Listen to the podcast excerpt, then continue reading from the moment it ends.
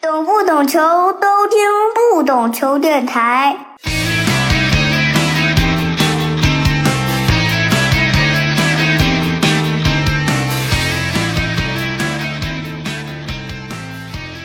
欢迎收听不懂球，我是大萌。随着中国房地产的这个衰落，中超也走过了这个金元足球的一个泡沫时期。特别是经历了过去三年的疫情时期，中超可以说正在一个前所未有的低谷吧。所以这一期我们想聊一聊中国足球的所谓的地产足球吧。我们也邀请到了网易体育，也就是西北望看台的记者张泽农来做客我们的节目。陈老师好，各位听众大家好，我是张泽农，十分感谢大萌老师的邀请啊，真的是十分荣幸，受宠若惊可以是。因为不懂球栏目在这个圈内还是比较有名的嘛，而且那个看了往期的都是各位大咖，我这真的是就吓到了。当您说可以上节目的时候，我觉得给我的感觉就像是跟我说明天我能上新闻联播一样，太夸张了，有点有点激动，但更多的是紧张。因为我为什么想聊这期节目呢？我是去年看到了你在这个西北望看台做的那个系列的报道，就是地产足球三十年系列。我觉得整个的报道呢有很多的细节，这是第一。第二是你相当于做了一个相对比较系统的梳理，因为我们很多时候可能只看到了过去十年，对吧？金元足球啊，这个恒大进来了，富力进来了，这个包括华夏幸福，对吧？但是我没有把它拉长到一个从我们职业联赛最开始，相当于一个完全的三十年的一个跨度。我做这个选题，其实说是因为受你那个启发。应该是我记得是六期吧，还是七期？对，应该是做了有七期稿子吧。那个稿子我会放在整个这个 show notes 里啊。但我是觉得，因为如果是六七期的话，可能对于我们这个节目来说有点琐碎。我是计划把我们这个节目就得分成三个阶段嘛。最简单的这个分法，就是说，一个是从九十年代，相当于第一个时期吧，就是大连万达时期；第二个时期其实是说零零年代，也是有很多包括环岛集团啊，包括中远啊。浙江绿城啊，还有河南建业这些房地产企业的进入，然后第三个阶段就是一零年代，这个其实很容易，因为这个时间段正是恒大进入到中国职业足球这个领域的一个时间吧，所以我觉得这么分可能会更可听一点，更简单一些啊。呃，我们就先从第一个阶段开始聊吧。第一个阶段，因为我们都知道大连万达是在九十年代我们甲 A 初期吧。这是联赛霸主级别的一支球队。联赛的前几年可能只有九五年是上海申花拿了一个冠军，然后就是大连的这个又是三连冠吧，我印象中包括很多场不败，五十场。哎，对，因为我看你的这个稿子是写的可能呃会更往前嘛，因为我们可能聊的会更简单一点。大连万达它进入职业足球刚开始的话，它还是以一个。我们相对来说更商业的行为来理解他投资足球这件事。呃，对，我是认为商人在呃进行某种所谓的投资的时候，就是首先肯定考虑的还是商业回报的问题。如果他不考虑这一点的话，他也不会称之为商人。尤其是像王健林这种日后成为中国首富的人，应该说他肯定看中一个项目或者进入到一个领域，肯定还是要先发掘其商业价值啊，把这个放在前面的。所以我有一个感觉，就是他当年投资足球，肯定是先从他的商业利益进行考量的。嗯，你讲讲。如果直接说的话，其实就是一个对于他所谓的这个万达的品牌进行一个推广嘛。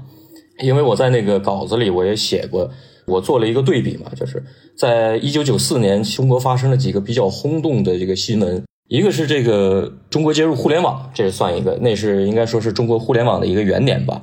然后甲 A 开幕，其实我觉得也应该算一个，因为当时的呃那种量级，如果我们现在是用流量来计算啊，当时那种可能是以收视率啊或者是上座率来计算的话，那其实是一个非常高的一个量级了。第三个事儿呢，就是央视出了一个广告标王，应该是第一年有这个广告标王这个概念产生。那应该是什么呀？孔府宴是吧？对对对，孔府宴酒，这 一看就是。老人了，因为这个当时好像很出名的，对吧？对对，很出名的一个，应该也算是一个营销事件吧。对，当时是要这个孔府宴酒的这个酒厂，他当时是以三千万人民币的价格买下了一个，应该是新闻联播之前的那个时段，就是报时的那个时段的这个广告。时长大概是二十秒，他拿了三千万换来了这二十秒的时间。但是我们看这马国立先生，就是那个原先央视体育频道的那个负责人，他后来出了一本书，我看他在那本书里面写的是，就是当年足协在跟甲 A 谈这个合作的时候，应该是保证甲 A 联赛在央视的出镜率是每星期转播应该是一到两场，而且是中央一套，因为当时还没有中央五套嘛，中央五套是呃九五年才开播的，应该是。相当于九四年的话，那就是在央央视一套，那就是收视率最高的一个台。而且规定是每星期呢还会有一个，应该是大概是五十五分钟的集锦类的节目，可能就是咱们这个现在足球之夜的一个前身吧。所以你看这个两项加起来的话，其实它的这整个的这个曝光率就是很高的。虽然说可能不是一个维度的啊，新闻联播这个节目这个重要程度咱们都知道是一个什么样的程度，但是单就在央视的这个曝光度而言。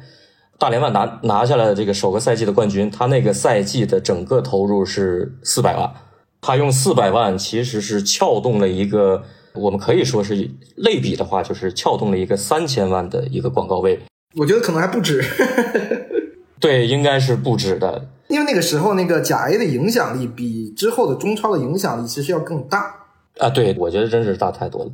我觉得这也是有原因的，因为当年你像九十年代。小的时候其实没有什么别的事儿可干，就是看电视嘛。而且这个相对来说文化资源也没有那么丰富，就是电视剧啊什么的，电影没有那么丰富的情况下，综艺都没什么，对吧？有正大综艺啊，对，就一个，还有一综艺大观是吧？啊，对对，然后曲苑杂谈什么，对，非常少的一些一些东西。但是这个时候，哎，突然有一个联赛，说是你能有的时候看两场比赛。或者说是在你家乡有一支球队，哎，他有有一个球队过来了，然后你可以去现场加加油、助助威。其实应该说，对于当时的人来说，是一个比较新鲜的选择，或者说也是一个比较时髦的选择。所以说，当时我觉得甲 A 的那种对于在这个老一代球迷心中的那个地位，真的是现在的中超是不可同日而语的。我觉得是这样的。万达通过他这几年在足球上的投入，我觉得可以说获得了一个非常丰厚的回报吧。因为我们聊后面会说这个恒大，吧，大家也知道恒大的这个模式。其实我觉得恒大的模式一点儿都不新奇，也没有什么创新，它完全是 copy 了这个 万达的一些做法啊，只是说它可能是更加强版而已。呃，如果从万达这个角度来说，那我万达是不是相当于我从一个相当于地方型的房地产企业，通过投资足球，让全国人民知道有个大连万达，以此来让我的主营业务房产业务、地产业务进入到全国各地，你再去拿地也好，或者你再去销售也好，大家觉得哎，万达这个牌子是可靠的，我知道，而不是像你说有一些牌子，你盖一个楼盘，可能大家不知道你是谁，买起来不放心，对吧？对对对，应该是在甲 A 联赛开启前后，王健林其实是已经从大连走出来，他应该是在深圳啊、广州已经开始拿了一些地了，所以其实他对他自己品牌的推广需求其实是很大的。他投资足球好像之前还有很多故事哦，大家都说万达当时烧钱对吧？买了我们现在知道的，比如说不能提的三个字儿是吧？对对对，这就是当时的应该是。最高转会费嘛，我不确定了，两百八十万还是多少人民币去买的？呃，差不多，年薪应该也是最高的。哎，对，还有一个是说那王健林提着这个现金啊，在更衣室就直接现场就发奖金啊，这个就是出手很很酷。但是后来好像好多当时参与过的人是否认说是这有这个这段故事的。但是大家都普遍愿意相信，因为就感觉很过瘾，是大碗喝酒大块吃，肉那种感觉就是应该是他第一场打延边的客场比赛之后赢了之后，王健林走进更衣室，说是直接拿了一个黑色皮包，说皮包里有有个几十万啊，快都在这儿呢。然后大家就全都欢呼，有有这么一个传闻。但是后来说是好多人都否认有这么个事儿。但是大连许多的队员第一场比赛之后就拿到了奖金。然后我记得李明比赛结束后去这个，因为是延边嘛，去延吉的狗街上吃了一顿狗肉啊。吃的什么你都知道？对，这个我是看那个应该是老记者写的一个资料里面写的，有这么一段，我觉得还挺有意思，因为。这当年能吃狗肉，现在这狗肉都不能吃了，是吧？爱护动物是吧？对对对，你也想吃去延吉还是能找到。呃，我是知道他可能就算是，比如前期是有可能是在现场发过，但是他一定在赛后加过钱啊啊啊！这场赢了，或者在赛前临时加钱，就是说你这场赢了，我要加多少多少奖金。是不是说你拿了一个一个皮包的现金去到现场，那那个感觉是不一样？因为你说一个数，跟你真是那个时候我们没见过那么多钱，对吧？你现金摆在那，那个冲击力是不一样的。对，完全不一样的。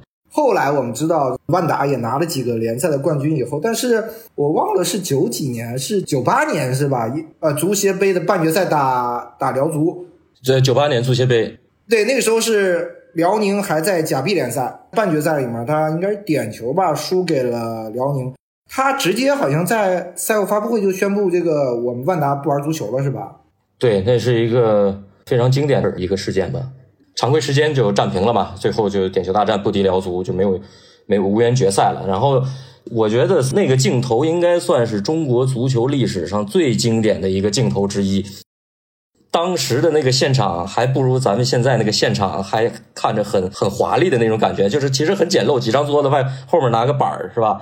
然后那个王健林他当时还有点这个中年发福的那种感觉，但是这个怒目圆睁的啊，在那个发布会上又说出他那一系列的那个口号嘛，说鉴于中国足坛这种这种这种现状啊，怎么搞我看也冲不出去，他就代表万达集团郑重宣布，我们永远退出中国足坛。啊，以示对中国足球无尽的抗议，就那几句话说的其实是挺挺掷地有声的吧，就那种感觉。我现在其实不知道是他本来有意就想退啊，还是说真是说临时就是这么气愤，对吧？我们现在是不确定的。就是因为他本人并没有对于这件事，他应该是回忆过一些，但是没有明确的说明他自己当时为什么就在那个瞬间就决定要退出了。后来的分析就是说。因为那一段时间，其实大连万达的，就是万达的整个的销售的业绩没有继续增长下去，其实是企业出现了一个瓶颈，相当于说通过投资足球产生的广告效应的这个边界，其实大概已经达到那个程度了，很难说。我。比如说，在我再搞十年，可能也不会有太大的对我主营业务它没有太大的这个作用了。对，其实是这样的，就是我其实是一直有一个观点。我觉得中国足球一直存在的一个边界效应嘛，是社会学里面有这个边际效应的这个名词嘛，就是当你投资一个一个东一项领域的时候，可能一开始它是投入多少回报就是多少，它是投入和产出是成正比的嘛。但是到了某个节点之后，投入和产出其实是往下走的，就是开始成反比了。就其实我觉得，无论是中国足球也好，还是王健林也好，他其实在那个时候就已经遇到这个。可以说这个节点了，就是他需要他要要往下走了，所以说这个时候也是必然，然后再加上这件事情也是比赛的过程，确实是有一些出乎人的意料，必然和偶然两相加在一起，啊，这件事情就发生了。我们都知道，当时大连市委书记是吧，也是三个字儿的，这三个字儿的这个市委领导，我不知道跟王健林有什么关系，因为万达退了之后，就是第一年应该就是非常年轻的。实德集团的老板徐明对接手了，但当时是没接手对吧？当时是一个这个什么性质赞助吗？好像是，呃，就跟其实我们现在很多企业俱乐部都是用这种方式，第一年你先赞助对吧？第二年我们再做股权的一个一个转换。应该是九九年他搞了一年的，就是叫大连万达实德。他就是两家企业合在一起了，属于是。然后到了呃零零年的时候，就新世纪的头一年的时候，那一年王健林才正式的退出，然后就把这个全都交给那个实德了。在中国搞足球，如果是说以商业的角度来说，哎，前面是可以的。但是在中国搞足球另一个层面来说，肯定是涉及到很多的政商关系。我们也知道说，在那个时间，我刚刚已经讲了。有一个很有意思的故事，就是徐根宝跟当时的万达好像是要去做主教练还是怎么着，然后又没让做，然后想用这个池尚斌，这个市领导可能就是我刚才说那个市委领导，还有什么细节能跟我分享一下？呃，他当时应该是池尚斌有点心生退意了，因为拿了几个冠军，后来就是有点这个没有常胜的将军嘛，是吧？虽然经历了一波王朝了，但是肯定会走往下走的。我记得他是要去国家队了吧？那个时候好像是。他后来是去了国家队当了米卢的助教嘛？他和金志扬一起去做助教嘛？那大概率那个时候他肯定是想走了。当时这个申花是比较火嘛，王健林就去能不能把这个根宝请过来？据说是王健林开着大奔啊，他那大奔是四个八的大奔，亲自去机场接的徐根宝。然后俩人这个谈了一番之后，觉得哎都比较合拍儿。我感觉徐根宝指导有点是南人北向的那种感觉。呃，徐根宝还真的像王健林，就是有时候他很果断、果决，就是对对对，其实就感觉有点这北人南向的感觉嘛。徐根宝和呃王健林当时就是有点天雷勾地火了啊，就是都被对方所打动了，基本上说是薪资待遇都谈好了。然后这时候突然有个这个市里面的人就突然来找的正在谈话的这俩人，先是把徐根宝指导叫进去了。徐根宝知道这个那本书叫《风雨六载》吧？那本书里面写的嘛，就是当时这个这位领导就非常的啊，又夸呀、恭维呀，面子上做的非常过得去，但是就是就是不提让不让他下赛季带大连队这事儿。临走的时候，据说还交代秘书就给这个根宝指导带点这个当地的土特产。哈哈。徐根宝指导走了之后，哎，把这个王健林叫进来了，马上就是其实就肯定就另外一副模样了。刚才是笑，现在就是。怒了啊！上来就是劈头盖脸的一通这个质问，应该说是啊，这个说是这个池昌斌指导是这个市里重点表彰过的这个工薪教练，你怎么能说换就换呢？应该是比较准确的，说是当时这番对话之后，王健林是哭着从办公室里走出来的。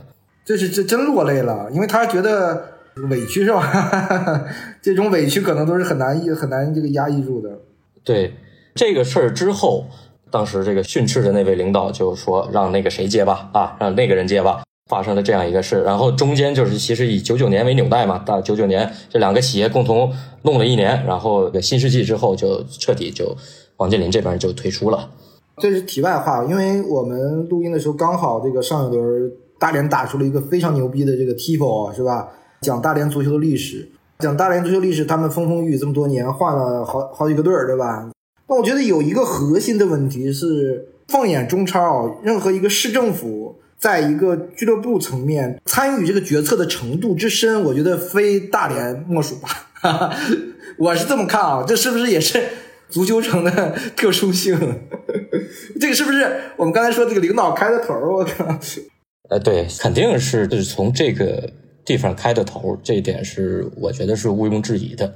在当时的那种情况之下。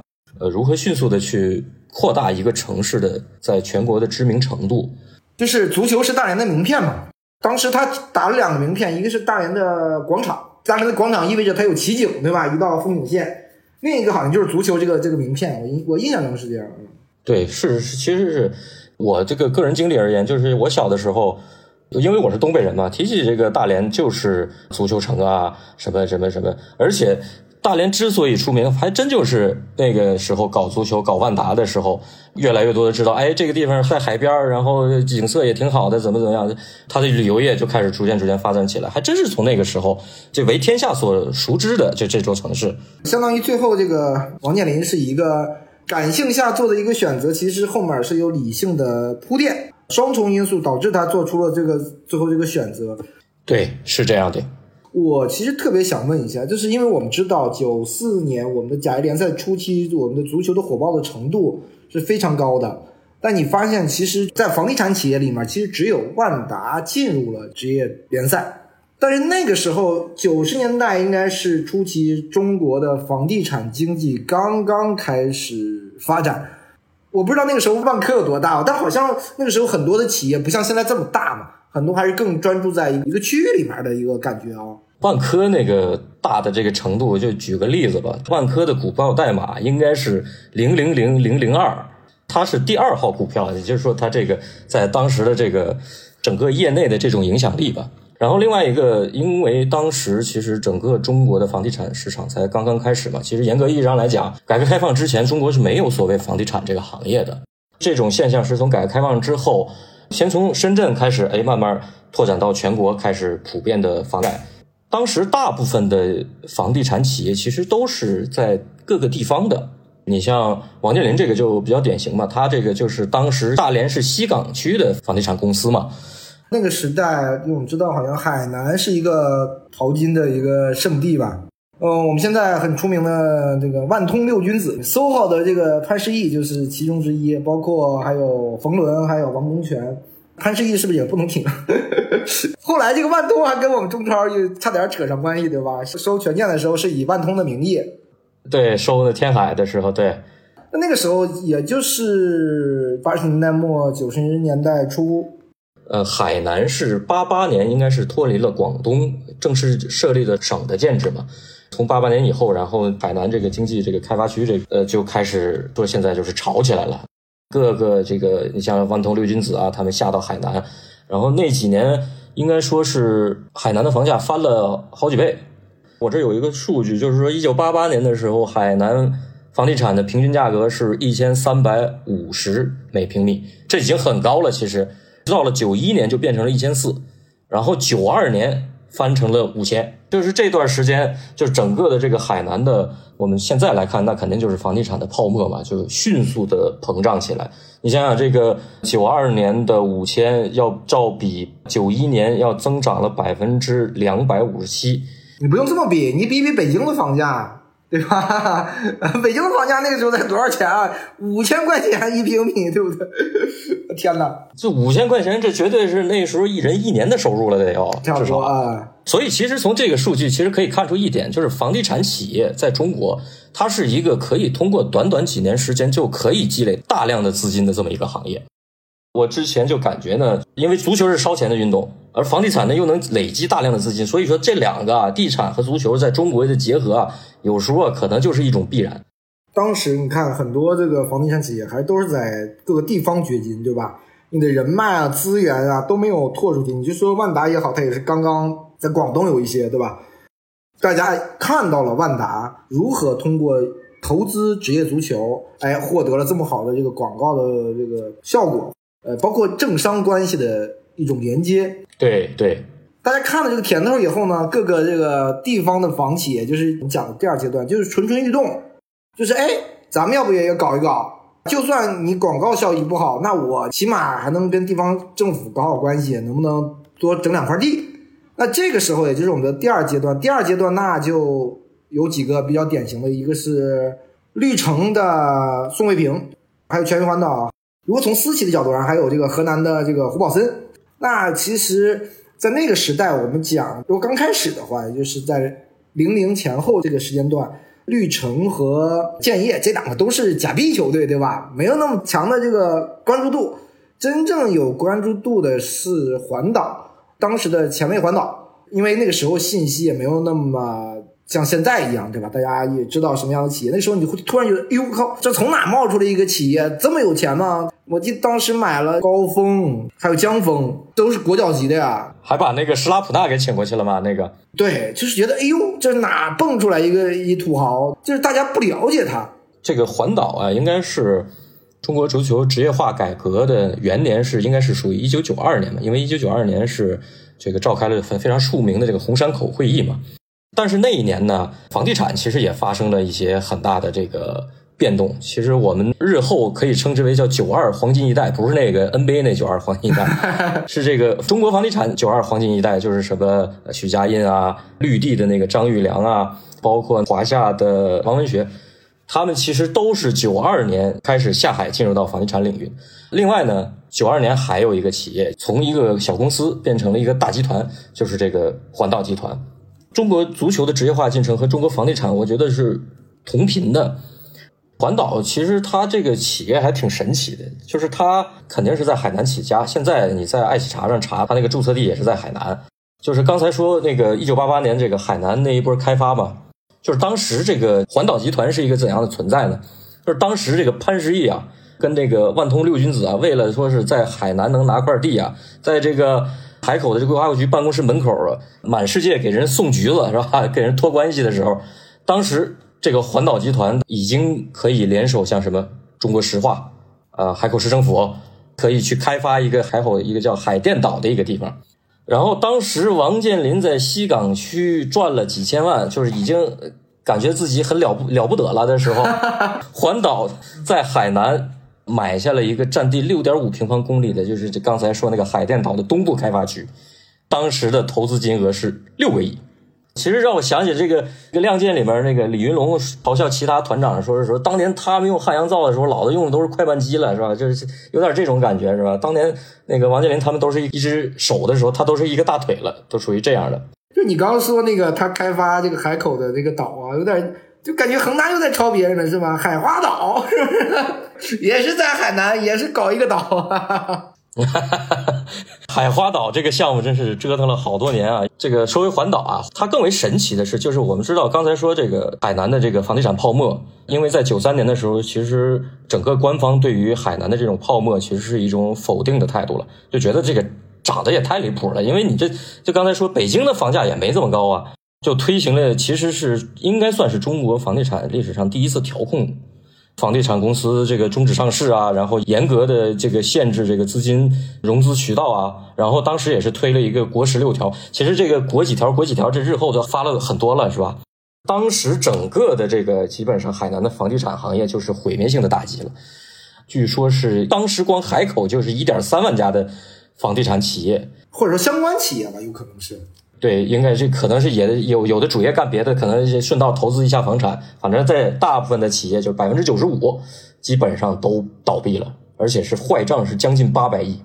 但是最神奇的是，这一波毁灭性的危机，环岛集团毫发无损，这是很神的。不仅如此，一九九七年，这个环岛集团又联合了当时是中国银行的海口的信托咨询公司，还有交通银行海南分行这些个国企。大家一起合力，成功在 A 股上市。前几年刚刚说是房地产公司被终止上市，但是它哎，四年之后它就可以上市了。上市的名称就是这个环岛实业嘛。这只股票现在也有，我们刚才说万科的那是零二嘛，它的这个编号是六零九零零零六零九，就是也就看它其实也是中国股市头几批的那些进入到这个股市里面的这个企业。啊，你就想想这个企业的这个实力吧。因为我们听众可以去查一下什么叫前卫体协，对吧？前卫体协就不是一般的企业，我们知道还有什么体协，这个火车头体协，对，煤矿体协，对吧？各种各样的这个体协，这都是这个社会主义国家独有的现象。它能冠名前卫，那这就不是一般的背景的公司。但你刚说了，它毫发无损，也就是让它。有了可以在后面这联赛里面大量投资的这个 钱了，对吧？其实就基本上是在它上市前后吧，就九七年嘛，它应该是九六年的年底进入到了，因为前卫应该是把这个武钢二队给收了，环岛在成为前卫的这支球队的这个冠名商嘛，就属于是。然后才开始了一波砸钱。其实我个人感觉呢，如果说王健林那个叫烧钱的话，那么怎么说呢？地产足球开始跑偏，应该是从前卫环岛开始的。你想想，他其实是几年时间，应该是一年的时间还是两年的时间，就迅速的。呃，其实我觉得这个地产足球在王健林那时候应该不算是，就是它算是一种正常的投资。然后在前卫环岛这儿，其实是开始往这个偏了的这个方向走了。因为你看，环岛集团入主这个这支球队之后，他迅速的就从甲 B 升到了甲 A。你像九七赛季的话，他们在转会市场嘛，就是像刚才说的高峰、江峰、韩金明这些人加一起，应该是花了四百万。其实我觉得他这种行为就是严重扰乱这种市场的规律，严重打破这种平衡，就是从这个环岛开始的。而且我觉得环岛还有一点，它开启了球队异地搬迁的一个非常致命的一一个历史啊！我不知道是不是他是头一个搬迁的球队，但是应该是顶级联赛，应该他算是头一个搬迁的，从武汉搬到了重庆，是吧？他有可能主场搬，但是仍然是在当地吧，应该是这样，没有说这个完全跳省。就是大家一开始还会觉得，我投资一个足球俱乐部。更多的在意的是他在本地的影响力，他跟当地球迷的这个关联。其实前卫是开创了这个，因为大连的话，他还是为了这支大连队，为了这个大连这座城市。那前卫的话，到前卫这个地方就纯属就是，因为他是从九七年搬到了重庆嘛，很典型一个事儿就是那一年重庆成为直辖市了嘛，所以你说这里面有没有什么关系？这肯定是有点关系的，对吧？而且当时其实他们是想把这个前卫环岛搬到海南的，而且当时这个主教练施拉普拉什么的已经都去海南看过一圈了，啊，应该是当时海南这个场地不行，可能球场也不行，然后就没有搬成，最后搬到了这个重庆这个地方。所以我觉得是从他这里开始呢，就是足球已经彻底的就变成了一种搅动政治啊、商业啊这么一种工具了，又掺杂了投机因素，还有利益关系。而且更不好的是，玩了两三年他跑了。他九九年他退出了，为什么九九年推出了呢？是因为九九年就开始说了嘛，这个军队这种类似的这个官方机构就一律不得经商。然后这个政策一来，环岛跟公安部就跟就脱钩了，属于是啊，原先是他的部办企业嘛，然后他就也跟前卫体协就脱钩了，因为前卫体协也是公安下属的一个一个机构嘛，这些都脱钩了，他跟足球没关系，然后他就走了，把这一摊都 搅乱了，属于是。我们看过去十年足球。发现中国足球都重复昨天的故事，就像我一直认为，恒大并不是搅乱中超联赛整个市场那个企业、那个俱乐部，而是像权健、华夏幸福这样的企业进来以后，才真正的搞乱了这个市场。因为恒大给的钱其实他会稍微多一些，但是其他俱乐部还是有可能匹配到的。但是权健、华夏幸福。就他们对这个内源的这个市场的扰乱，简直是太大。因为我们这可能都在后面要聊到，就是我扯到这儿嘛。因为我们现在聊这个时候呢，在两千年前后，我们刚刚已经讲了宋卫平，对吧？胡宝森搞了河南建业，还有的就是曾经昙花一现的这个上海中远，中远也是房地产企业，他也是花大钱去去买人，然后。买教练，然后直接去拿一个好的成绩。毕竟那个时代，其实绿城和建业它的这个营收规模比较小，他在足球上投的钱也不太多，他的成绩没那么好，可能受到的重视没有那么就是外界，无论是全国球迷也好，或者媒体也好。但他最出名的一个事儿我印象中最出名的就是这个宋卫平这个怒而揭黑啊，是吧？宋卫平其实是一个有点文艺范儿的那么，现在来看啊，宋卫平其实是有点这个文艺范儿的那么一个足坛大佬。他是毕业于杭州大学的历史系，你想想，就现在这个文科无用论啊，他作为一个大佬，他是毕业于这个历史系的，就是说明这不跟专业没关系，还是跟你人有关系，是吧？他在大学毕业之后，其实先到杭州这个舟山当了一个历史老师。后来因为一些事情被学校开除了，然后他就南下，然后在应该是在珠海混了一圈据说是一开始在一个电脑公司里面，他在电脑公司里面办内部看护啊，然后怎么怎么样，一开始办的挺好，后来又被排挤掉了，然后最后无奈又回到了杭州。就因为他过去那段那段时间就是其实是比较艰难的一段时间，然后他就想这给谁干都不如给自己干，然后一咬牙一跺脚，哎，就找一件什么事儿他能成功呢？他就想，应该哎，一想盖房子这事儿比较简单，是吧？你那拉来水泥、钢筋，这就盖了。他就大概是找人借来了有十五万，然后创办了公司。然后这公司就是绿城嘛。其实你看“绿城”这两个字，其实就有一点文艺范儿的那种感觉嘛。它的产品线也是绿城的房子和其他的什么恒大、富力啊，包括融创这种快速周转，然后没有什么情怀。因为我要的是结果嘛，对吧？我要的是资金的流动。绿城的房子也不是那个套路的，所以它一直这个发展的速度也没有那么快。对它一直，我在看一些这个有关的材料的时候，就是基本上房地产业内对于宋卫平和绿城应该说的评，它的评价都是非常高的，就是无论是房子的质量啊，还是这个整个的这个审美的程度啊，造型的审美程度啊，都是非常非常高的。从他的这个经历，其实可以看出，他是一个非常有情怀的人嘛。他一开始在进到这个球队的时候，虽然说当时绿城的营收其实不是很高，但是他给这支球队其实是还是很下心血的。绿城的前身就是吉林敖东嘛，他是买的壳嘛？对，买的壳，然后这个他买过来之后，然后运营起来了。当然，你说他搞这个初衷有没有像王健林那样的有商业的，或者说是有一些其他资源上的？呃，拓展的这种投机性的可能也有，因为有一点显示呢，就是当时绿城举办赛季出征仪式的时候，就首个赛季出征仪式的时候，是当时时任的浙江省委书记去到了现场，而且还给浙江队加油啊、鼓劲啊这种的，所以这个级别就相当高了已经。因为那是浙江，呵 呵因为浙江的省委书记更。呃，后面历任省委书记他更在意这个这个经济，对吧？中小企业我们创新创业，他不关心这个，不关心足球。呃，我们从他之前的经历可以看出，他作为一个呃历史系的一个大学生吧，而且是七八十年代的一个大学生，其实对于他这种那个年代的大学生来讲，感觉把一件事情做好是他们那一代的人的属于，我觉得是信条吧，有有点那种感觉的是。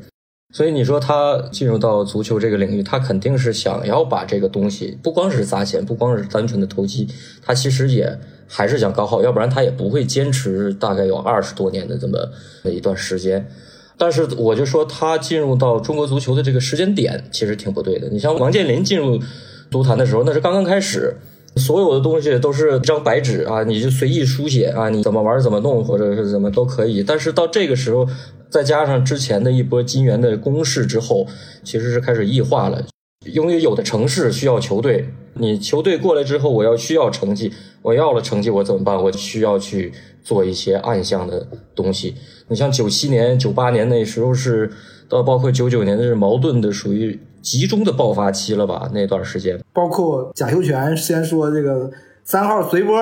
三号随波的非常著名的一个云南云南红塔陕西国力的那个事儿，然后还有那个陈一鸣指导那个一切尽在不言中那个，对，足球之夜搞了一个预告，对吧？大家以为要有什么大事儿，对对对，完了后来没播，完了，一切尽在不言中。哎呀，这个这都是非常经典的镜头，我觉得。还有这个鱼审之战，哎，对，鱼审之战，鱼审之战，这个也是最后调查了半天也都不了了之了。其实那你看，郭卫平进入到的这个时间节点就是不是那么太好。然后他进来之后，就遭遇了所谓的假币无鼠事件嘛。因为呃世界杯的这个一些变动、赛制改革，什么只降不升、只升不降的，就是那一年是假 B 升假 A 的，要不然就呃要等到零二年之后才才能继续升级了。他这是最后的机会，所以最后就导演出了一个假币无鼠事件。宋卫平的这样历程就是零比六啊输给了长春亚泰，这属于是历史性的一个事件了，把这个长春亚泰送上了一个甲 A。就是当时宋卫平就特别愤怒嘛，其实上一个说的是愤怒的是王健林是吧？在发布会上高喊退出，宋卫平这个就是戏剧性场面更强了，就是直接就是在那个近乎歇斯底里的在那大喊又砸桌子，然后你们这么败何不去卖爹娘？这那个感觉，哎，我感觉一般演员演不出来，然后就特别走心的一一段一段那个什么，而且。他说完这句话之后，从发布会的现场走出来之后，他其实就给当时的也是非常出名的那个浙江省的体育体育局的局长陈德培先生打电话嘛。陈德培先生在写回忆录的时候就说，这个他接到电话之后，听到宋卫平在里里面是嚎啕大哭啊。他说：“这个我为了这支球队，我花了这么多钱，最后我让这个帮球员给我卖了。你想他的那种委屈，所以我就说，这个中国足球就是有两次投资商因为。”中国足球哭了，第一次是王健林那个，就是我们刚才讲的那段，他从这个领导办公室里走出来。第二次就是宋卫平的这一次哭，但是两次眼泪不一样。对，两次眼泪不一样。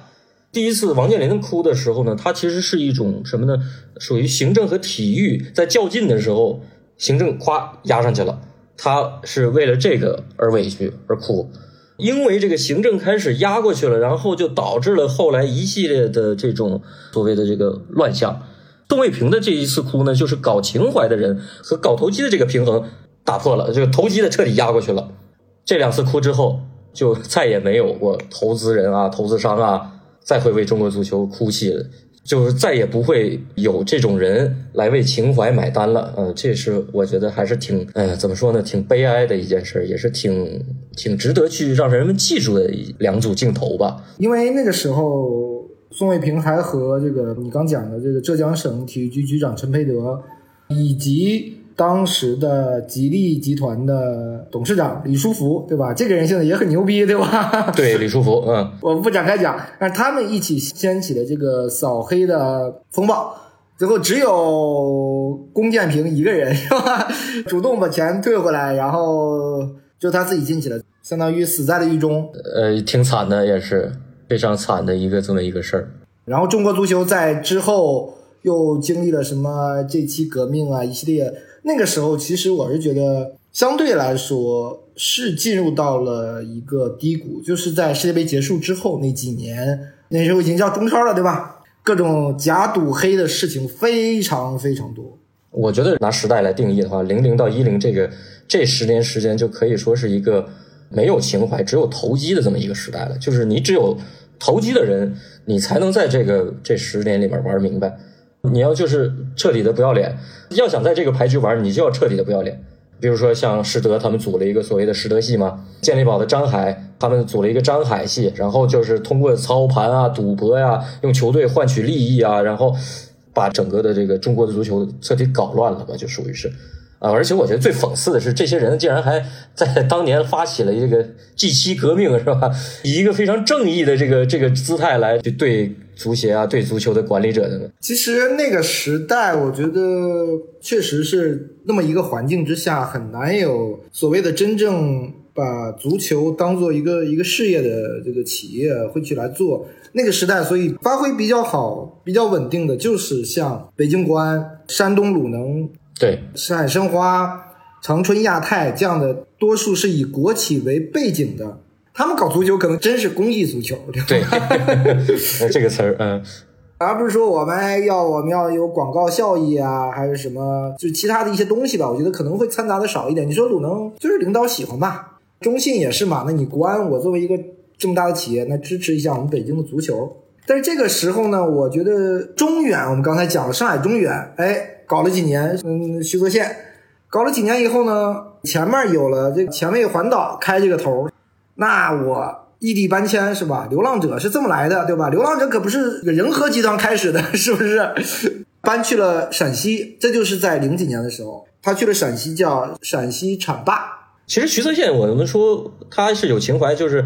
他当年在搞这个中远，搞了一段时间之后，他还自己尝试着要进行这个所谓的中性名改革，不像我们现在这个中性名改革闹得好像落得一地鸡毛。其实当年徐泽宪或者说中远作为一个投资者的话，他当时是自己自行去中性名了啊，说我就要叫上海国际，因为效法那个国际米兰嘛。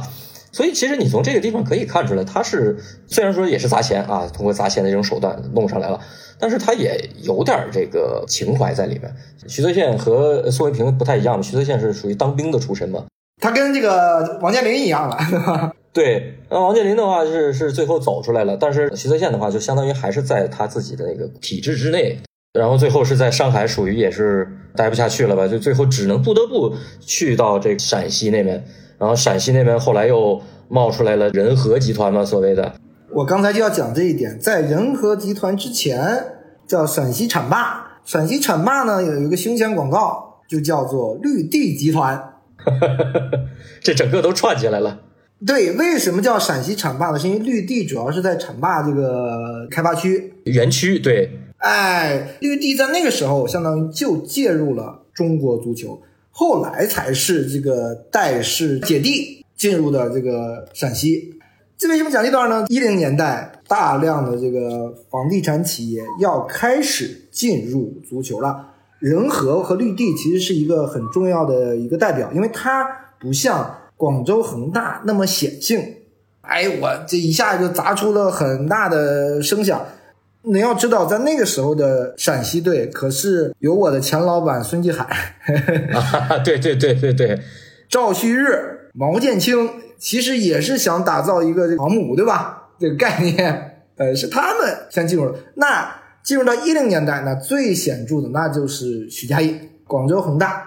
那广州恒大呢，我是把它定义为加强版的万达。我之前已经讲了，我是在很多维度上是认可恒大的很多的操作的管理以及它的职业性，不是说你拿了同样的钱就可以达到恒大一样的效果，因为之后。很多家俱乐部，很多个房地产企业试了，但发现不好使，没有恒大花的钱的效率高，比恒大的花的钱呢多多了。你像那华夏啊，河北队那个，那是真的是大概百亿的资金砸下去，是一点响声都没听到啊，亚冠资格都没拿到，权健还拿到了一年的亚冠资格。就是一零年之后啊，你像许家印这一波，我觉得是什么呢？首先，他是我们说资金这块啊。他还不同于就是他前辈像王健林这些那个时代的资金了，因为二零零八年发生了一个事儿，就是这个金融危机嘛。其实零零年代就是二零零零到二零一零这十年呢，就是房地产的调控其实也是松松紧紧，松松紧紧。但是到了零八年，其实是经历了这波金融危机之后，它是属于是有了一波指数级的爆发。为什么是指数级的爆发？因为当时在上面提出了一个就是所谓的四万亿政策吧，就是大搞基建、大搞房地产，就是要救经济啊，要把这个搞活。然后结果就是大量的资金进入到了这个房地产这个盘子里边。其实零九年的时候，许家印那当时都一度，因为他要上市嘛，结果后来因为这一波金融危机，他的资金链一度断掉了，断掉了。他当时就是去跟那个香港去跟郑裕彤打牌，后来郑裕彤给他投了一笔钱，把他救了回来，然后这才有他之后的这些操作。然后我觉得许家印这一波呢，在二零一零年进入到足球领域，他跟呃王健林那那一波就不同的情形，就是他这一波砸钱，他可以放手大胆的去砸。首先是钱多，这毫无疑问的。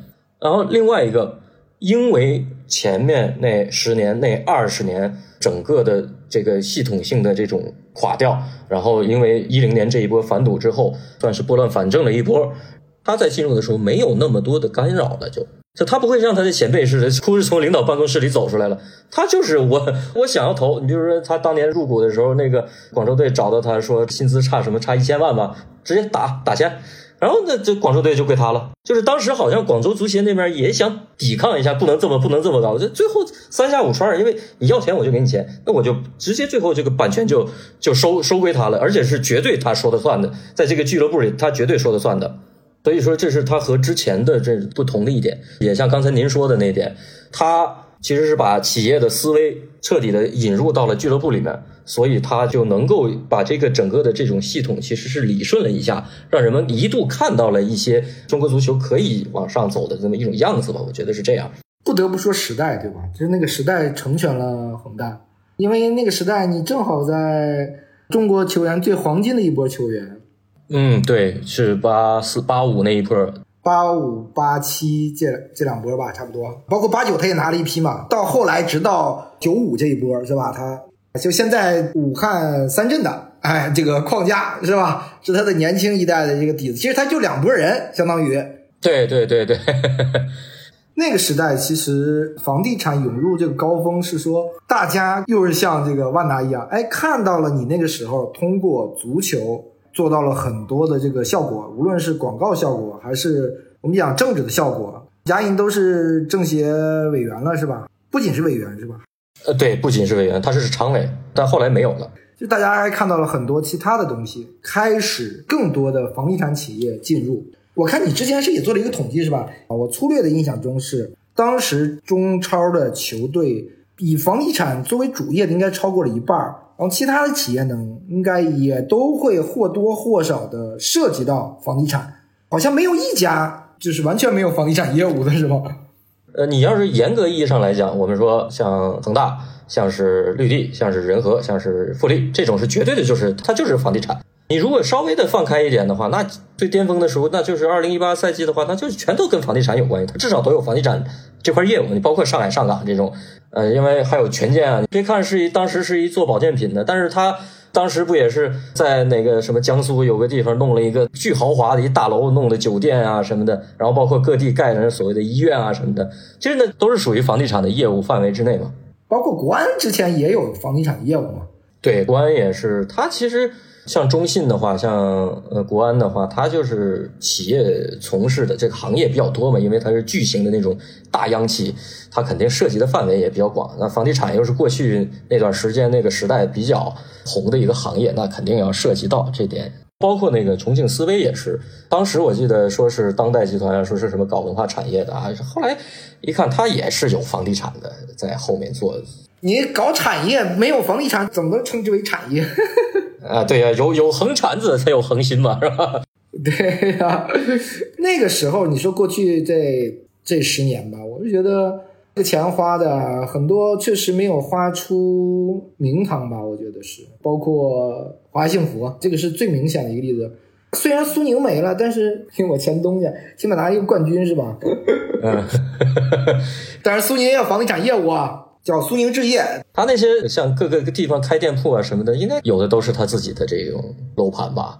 他在房地产业务里面有点学万达，学的不是恒大，也不是其他任何，他有点学万达。商业地产是吧？哎，有商业地产，商业地产，然后我有一个 shopping mall，对吧？就是万达广场，哎，类似于这样的，我可以注入很多这个业态，影院啊，呃，然后还有酒店，一定会搭配一些住宅。你看万达广场也是，它要搭配一些的住宅，不是说我简单的只做这个万达广场。你像这后来这涌入的这一些人，我觉得可以，就是把他们形容为啊，我不知道恰不恰当。我觉得可以把这批人形容为，就是把投机玩成了一种情怀，我有点这种感觉。说实话，许老板为代表的这个，他的一开始的这一波弄的这个炒作，因为我觉得他其实也跟王健林一样，一开始着重看重的还是一个广告效应。我说你可以把它分成前期和后期，这是不一样的。呃，对他前期肯定一开始肯定就是为了这个所谓的，因为他在搞这个足球之前，他又搞了一段时间的女排嘛，那时候把那个郎平请回来了嘛。我记得这个当时恒大给郎平办了一个加盟仪式嘛，啊，签约仪式，当时就有财经记者问到这个恒大的一个应该是很高级别的一个官员，就说这个许老板这玩排球都玩的这么大效果，那许老板玩不玩足球啊？然后恒大那高层也很实在，就是说这个许老板。不看足球，从来不看足球。完了转哎，其实那就是零九年了嘛，那就是零九年他请回来郎平，这搞了一年之后，他紧接着转过年来就投了恒大，然后恒大的这一波其实是真的是这个广告效应，你看。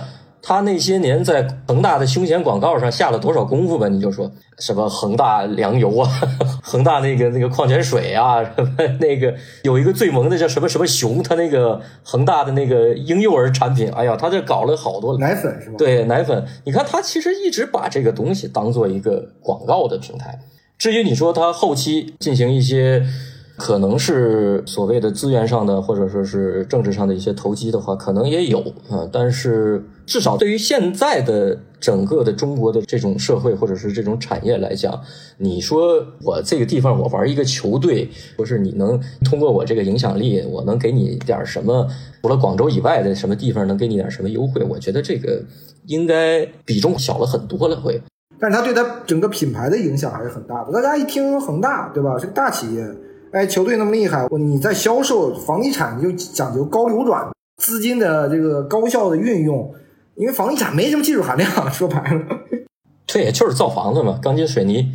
就是靠资金，哎，高效的流转，它这个效果还是非常好。它最后就是把这个整个你在一零年之前，其实恒大是照比万达这种差远了，这个品牌效果。但是，一零年之后就是全国闻名了，那该说不说，就是全国闻名了。企业的主业的发展跟你投这个足球的，它是两个是阶段方向是一致的。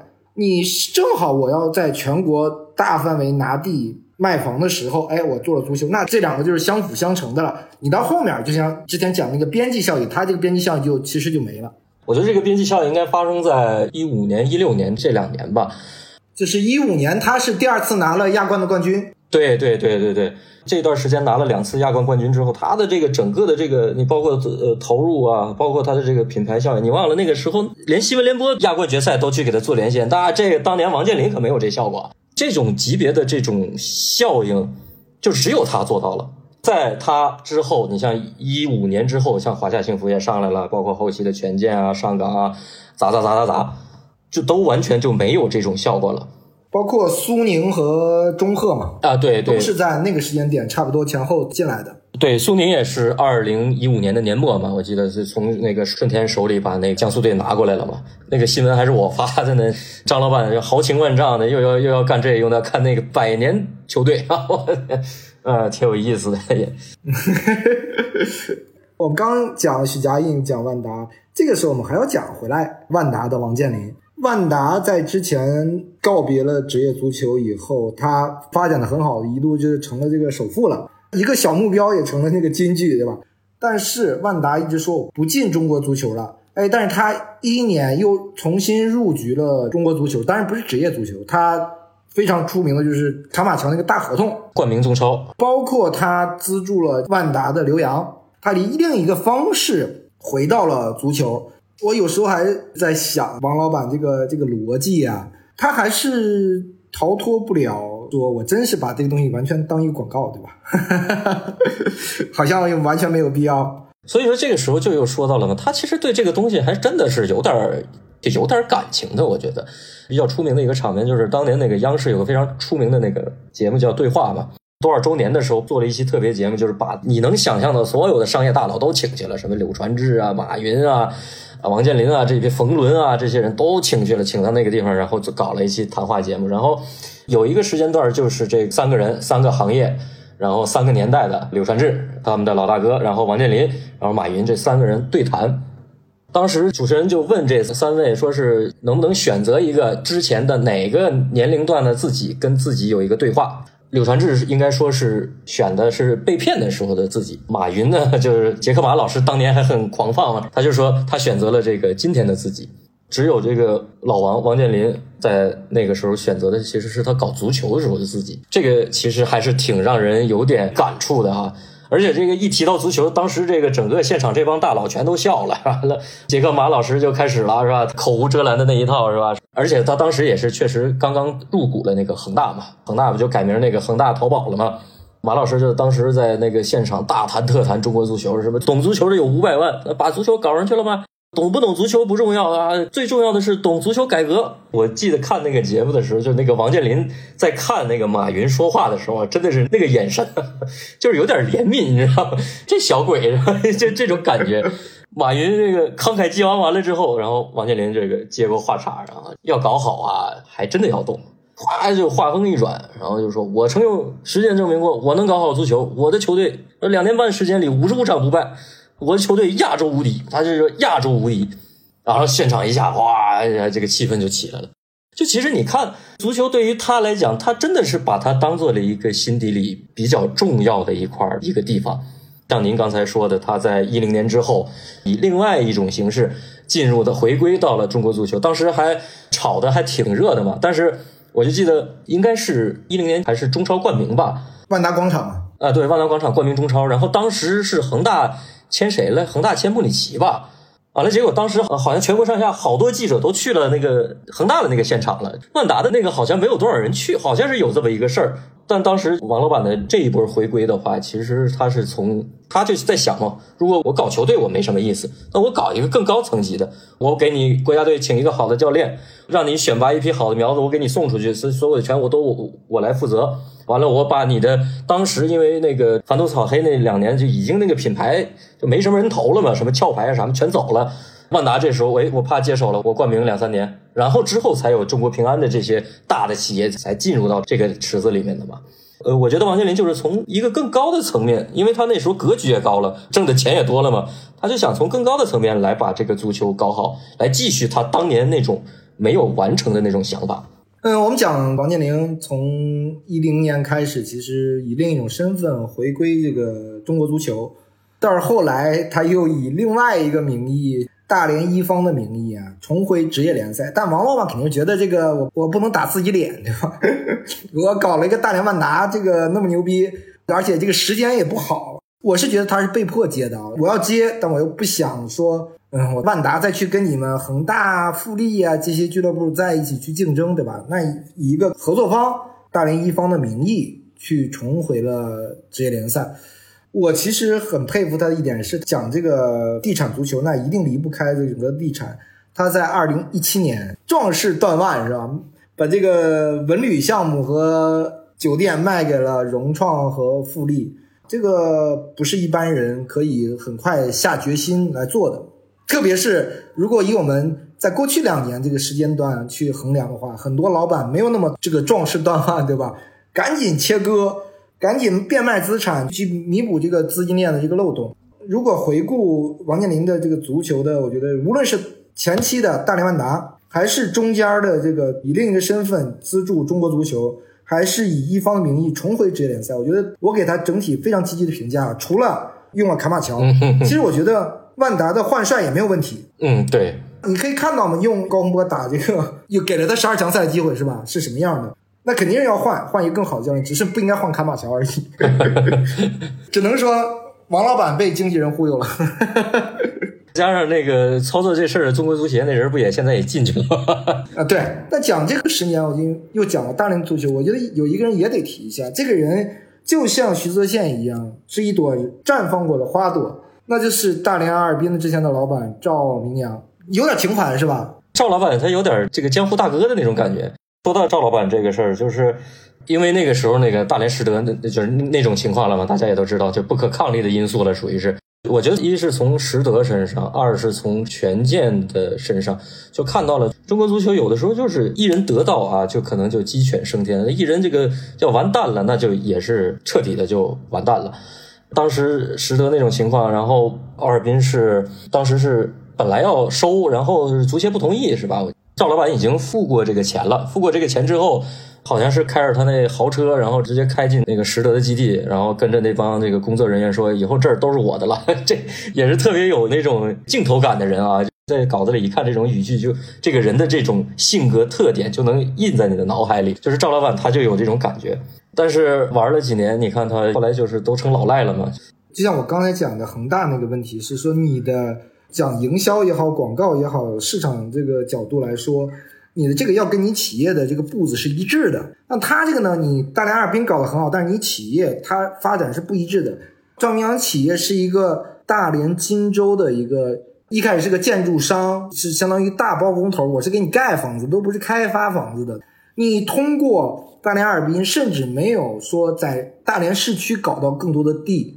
那就是说，你这个投资没有换回来回报，然后你又想吃掉有那么多债务的大连实德，那你这就是自掘坟墓嘛？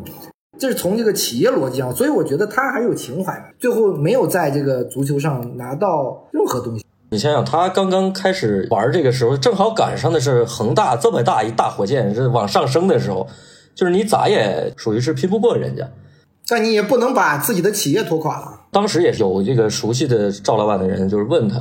酒过三巡啊，问赵老板说：“你这个投资完足球，你有什么回报吗？”完了，赵老板说了一句特别意味深长的话，就说：“中国的事儿你还不懂吗？”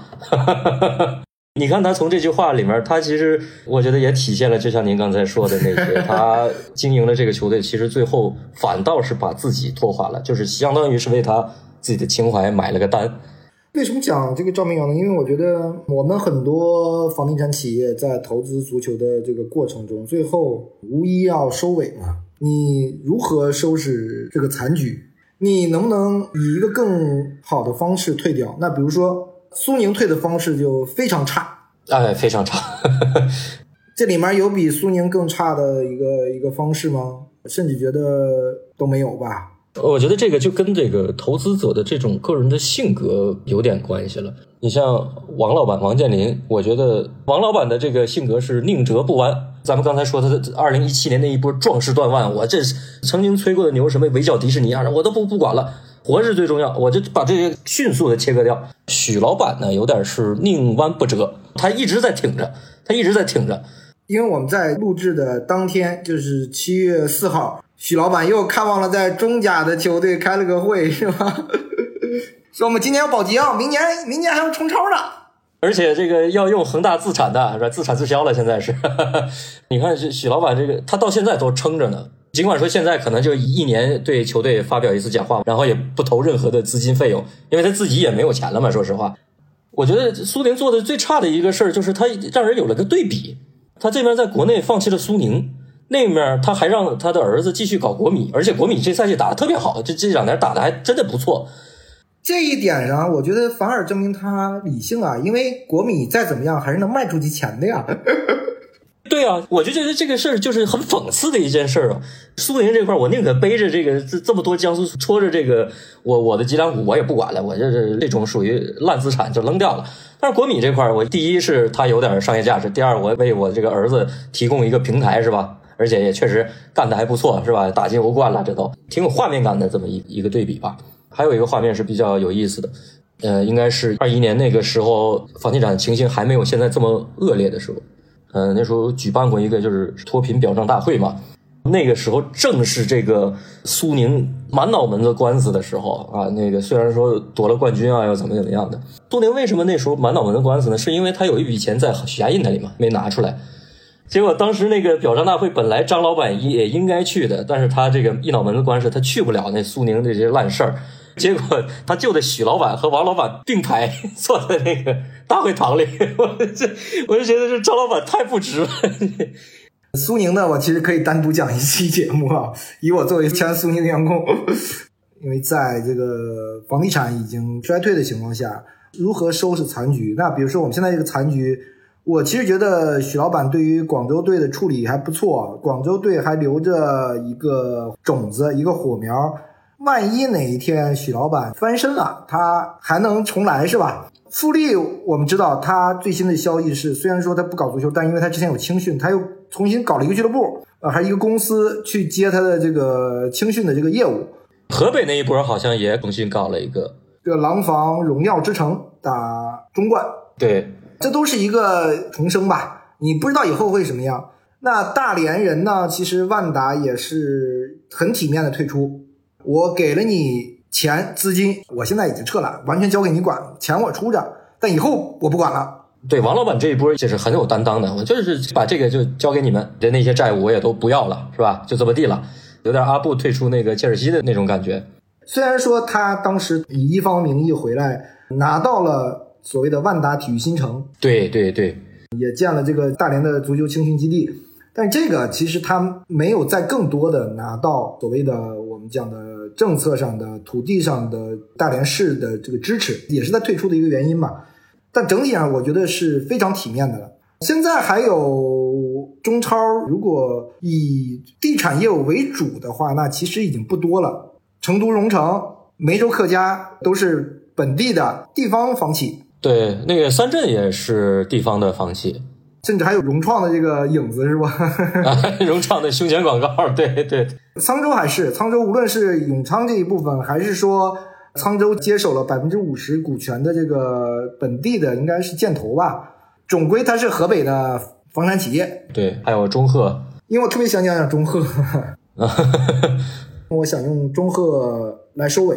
为什么呢？因为中赫从当时他进入职业足球来讲，他花了很多钱，从中信手里拿过国安的这个股权，应该是作价应该是一一度差点给阿里巴巴了嘛，那时候 特别对，就是三十多个亿，对吧？加上债务，但是以中赫的房产来说，他其实不需要，因为他做的是高端地产。你高端地产需要打什么广告？我又不卖给普通人，是吧？对，没必要，主要是你很多人都不知道中赫干嘛的，是不是？但是呢，他在投资国安的这个过程中呢，他拿到了工体的四十年的运营权。当然，你投资了，对吧？这个也直接拖累了中中赫整个的业绩。他还拿到了崇礼太子城小镇，对冬奥会的时候，嗯，这两个我觉得都跟他与投资国安有关系，也与中信有关系，因为他接了中信的相当于一个包袱，而且他之前跟中信也做了很多的业务上的合作。肯定熟悉房产的知道这一点。那我是觉得，在这个残局上，中赫虽然现在还是有很多的这个资金的问题啊，但我对中赫未来还是有一一些期待的。毕竟你拿着工体的运营权啊，工体这个位置在北京是我们讲的工三区域，工体三里屯区域，对，拿四十年运营权，这个钱后面都是就跟万达一样，我就坐地收租就完了，这是个轻资产的事儿了，变成包租公了就。对，因为疫情是影响了它，因为包括这个崇礼太子城的问题，对吧？你没有疫情的话，崇礼太子城早早的盖好，早早的比完冬奥会，那你业务很快的就运转起来了，对吧？也是一个可以很快回钱的一个东西。另外一个就是，我觉得国安其实它有一定的造血能力，因为我之前也跟国安的内部人士聊过的。如果控制得当的话，它其实每年的这个营收啊，覆盖自己的成本，其实还是能够达到一定的平衡的。就是它的这个品牌效应，我觉得中赫可以就是真的就是把这个抓在手里，即使是现在有一点难，但是交给时间嘛，就一点一点的缓过来，就是应该没什么太大的问题，肯定能够支撑下去。而且刚才说的这个工体的这个使用权，这个太，它就可以。依靠的这个来一点一点的，就是把之前这个大坑一点一点填满了。我为什么拿中赫想做这个收尾呢？一是说对未来的这种期许吧，所谓的足球跟真正的地产做结合。我们过去那么多地产公司进入到职业足球，你发现最后都没有干成这件事情。哦，对，是的，恒大是想干的，对吧？你球场也盖了。但是最后资金链断掉了，你没有干成。然后其他的很多俱乐部其实都想以足球的名义，比如说我们做一个足球小镇，但是你发现一个都没有做成，还真是，嗯，多数都是只是建了一个基地，而不是说一个小镇一个商业的中心。本来足球是应该可以有这样的可能性。我们所谓足球加地产，地产加商业，它是一个很好的一个东西，因为我们不用看工体的未来，你现在看看北京的五棵松、华西，你就知道这个东西是可以带来很强的这个边际效应的，它可以带动一个城市的成为一个新的商业中心。但过去你看这么多投资的，没有一个真正干到，也就是他们在这个你讲投机上，其实没有获得真正一个很长远的一个很好的一个一个回报。而我们地产足球时代结束以后，我们只剩下中赫有这个可能性了，其他的都不太有这个可能性。当然，九世未来是不是有这个可能性？我觉得有可能，对吧？因为毕竟球队在手里，然后球场也在手里。只是说，他球场可能没有那么好的去做商业的运营。其实我觉得申花放弃这个虹口，嗯，咋说呢？没法说，我觉得挺遗憾的。就是虹口在一段时间内也就成为了一个有点地标性的感觉了哈。但没有用啊，因为虹口区不行啊，因为虹口虹口体育场不是 不是九市的呀。那你阿森纳也要从海布利搬到新球场球场啊，因为你还是要以商业的推动为最主要的考量。对吧？我们球队要如何能更好的生存、更健康的发展才是最重要的。我们扯远了，这期节目我们就聊到这里吧。非常感谢孙东跟我们回顾了整个从九十年代一直到二零年代的地产足球的前世今生。对对，三十年的跨度，反正就是感谢吧。好，这期节目我们就聊到这里，我们下期节目见。